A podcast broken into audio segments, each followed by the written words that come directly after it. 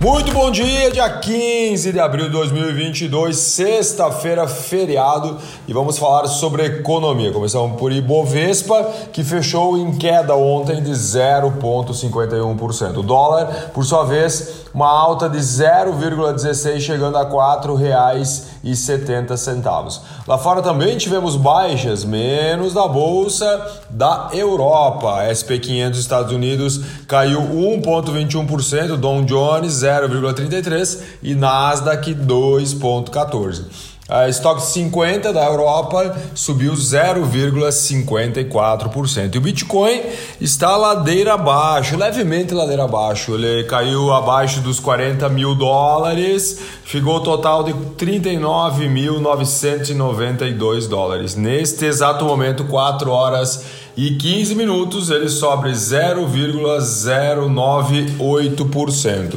E o petróleo explodindo, ontem ele subiu mais 2,68%, totalizando até ontem uma alta de 9% na semana.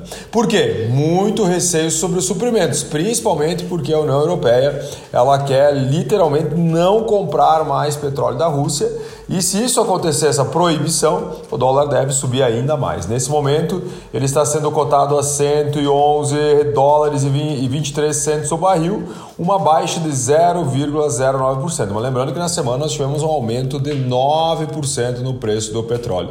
E falando em petróleo, precisamos olhar para a nossa Petrobras. E o presidente da Petrobras, o novo presidente, acaba de ser empossado, né? José Mauro Coelho é o novo presidente. E para começar, ele já informou que o preço, né, a maneira como a Petrobras forma o preço de venda, continuará sendo mantido. Então não vai mudar nada, né, só mudou a carta, mas não vai mudar nada da política, o que era muito que o mercado temia né, lá atrás. Falando em temer, vamos olhar aqui o reajuste parelho de todos os funcionários públicos federais, né? O governo, o presidente Jair Bolsonaro quer aumentar aí 5% de todos os funcionários públicos. E aí o bicho começa a pegar, né? Porque o rombo é gigante, né? O rombo é gigante e esse dinheiro não existe. De onde que vai vir esse dinheiro? Possivelmente terá que ser cortado de outras pastas. O objetivo é a partir de julho, só que acontece um negócio, olha, preste atenção.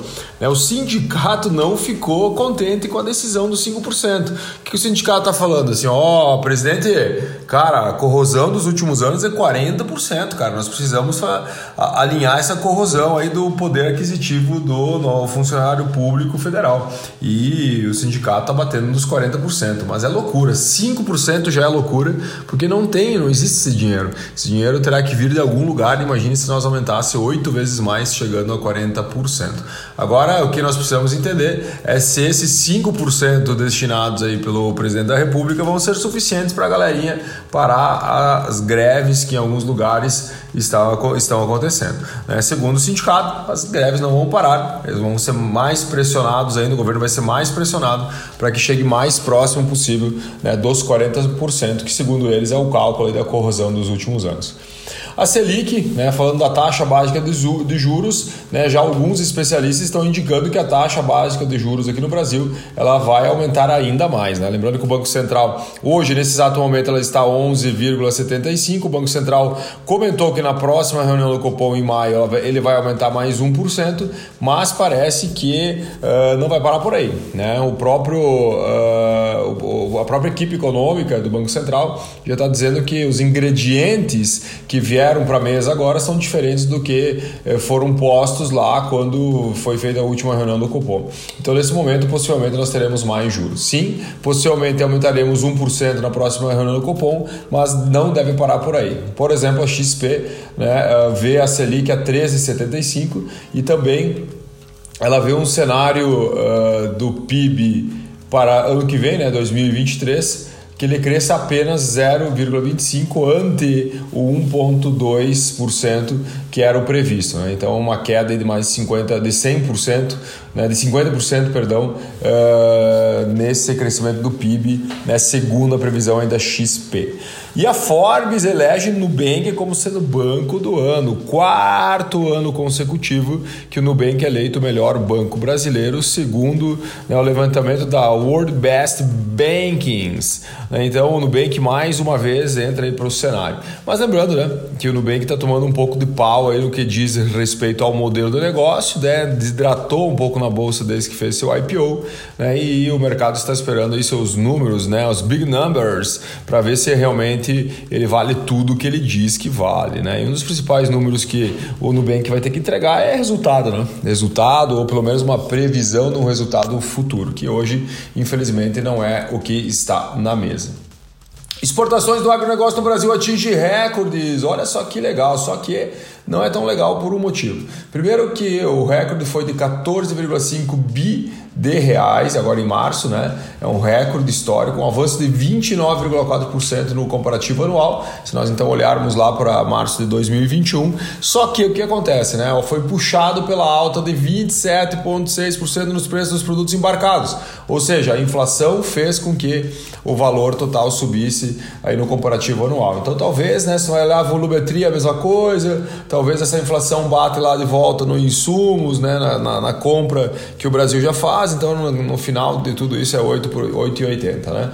A China, a nossa querida China continua sendo o principal destino, destino dos embarques, né? Tivemos uma queda de participação da China no agronegócio, né? 2021, que era de 42,3 para 2022, nesse momento que está sendo de 41,4. Mas olha só, a China fica com 42% da fatia do agronegócio aqui no Brasil. É muita coisa, é loucura. Uh, olha só, cautela mundial, né? falando um pouquinho da, do cenário internacional, e preciso, precisamos ter uma cautela mundial, por quê? Né? Existem várias perspectivas de aumento bruscos, né? aumentos bruscos nos juros, né? olhando muito para os Estados Unidos, e possivelmente vai acontecer um aumento brusco e isso vai afetar toda a cadeia produtiva. Eu falei ontem já, vou falar de novo. Então é muito importante que você no seu negócio, analise o que, que vai impactar o meu negócio, o aumento do juro dos Estados Unidos. A gente sabe que já está impactando, ele vai impactar de forma indireta todos nós, mas talvez tenha algo que vai impactar você de forma direta.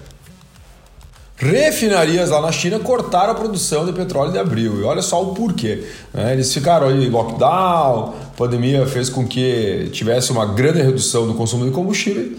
E o que aconteceu? A China teve que cortar a produção agora para abril para desovar um pouco o seu estoque, né? Totalmente contramão ao mundo, mas nesse momento é algo que cabe a China fazer, né? Então é importante nós acompanharmos o movimento porque muito que é o lockdown da China, inclusive, fez com que o dólar baixasse ou o dólar aumentasse né, conforme a sua demanda. Então, nesse momento aqui, essa, essa informação faz com que o dólar baixe porque a China está desovando estoque né, e o mundo precisa de petróleo. Ó, mesmo com a inflação, americanos continuam gastando. Né? Consumidores dos Estados Unidos, incluindo famílias de baixa renda, eles estão gastando ainda no principalmente cartão de crédito e também débito, mas principalmente cartão de crédito. E olha só, aumentou 15% em relação ao ano anterior o consumo. Mesmo os Estados Unidos aumentando o juro, mesmo eles tentando conscientizar a galera, a galera continua comprando. E para os Estados Unidos também está mais caro importar, cara. A inflação impactou todos, né? Falamos agora do agronegócio, estamos falando agora aqui também, né? Os Estados Unidos importando que está mais caro. Né? Então, o preço dos importados dos Estados Unidos registraram uma aceleração mais forte nos últimos 11 anos, né? agora para o mês de março. Muito por causa da guerra da Rússia e da Ucrânia, né? Levou os preços, por exemplo, do petróleo, que é um dos produtos importados pelos Estados Unidos também e isso faz com que eh, a inflação ela tenha uma tendência a perpetuar-se por mais tempo, né? não vai ser tão curta aí como talvez alguns imaginaram. E para a gente caminhando aqui para o fim, mais três notícias. Twitter, né? Elon Musk quer comprar o Twitter, ofereceu mais de 40 bilhões de dólares, mas chegou um dos acionistas do Twitter, um príncipe saudita, e falou: não, não, não, não, não, não quero vender, bicho velho. E aí vai colocar água no chope de Elon Musk, não adianta, né? Vamos ver os próximos capítulos, mas acredito que vai ser difícil ele conseguir comprar 100% da empresa, salvo que ele coloque muito, mas muita grana na mesa. E talvez nem é por ter uma rede social, né? Talvez é mais por ego de ambos os lados, né? Então o príncipe saudita não vai querer, o João não vai querer, a Maria não vai querer, Elon Musk vai querer, mas no final, se não chegar no acordo, nada adianta. NFT tem futuro mesmo. Lembra aquela publicação do fundador do Twitter que foi comprada por 3 milhões eh, de dólares? né? Era a primeira publicação né, do fundador do Twitter, quando ele lançou o Twitter lá atrás. E ele colocou, esse cara que comprou, né, não peguei o nome do cara aqui, mas ele comprou, uh, aqui ó, Stave, acho que é Stave que fala. Ele colocou para vender o NFT por 48 milhões. Né? Então ele tinha comprado por 3 milhões, colocou por 48 milhões para vender, para ver o que dava, e no final, sabe o que aconteceu? Ele recebeu o maior lance de 7 mil dólares. Olha só, né? Ou seja, se mais pessoas acreditam, tem, tem valor, se ninguém acredita, não tem valor. Então, possivelmente, poucas pessoas acreditam a ponto de pagar 48 milhões de dólares por causa de um tweet. E para a gente finalizar, o WhatsApp lançará a função que permite criar grupos com milhares de participantes. Olha que interessante, que para estratégia de marketing, né? E também vai ter chamada de voz com até 32 participantes, né, concorrente direto aí do Google Meet eh, e Microsoft Team, por exemplo, e envio também de arquivos com até 2 GB. Aqui do, três alterações né, que o WhatsApp fará nos próximos capítulos. Meus queridos e minhas queridas, um grande dia para você, uma ótima sexta-feira maravilhosa, por sinal. Um beijo no coração. Eu vou e voltamos na segunda-feira. Segunda-feira. Beleza? Valeu!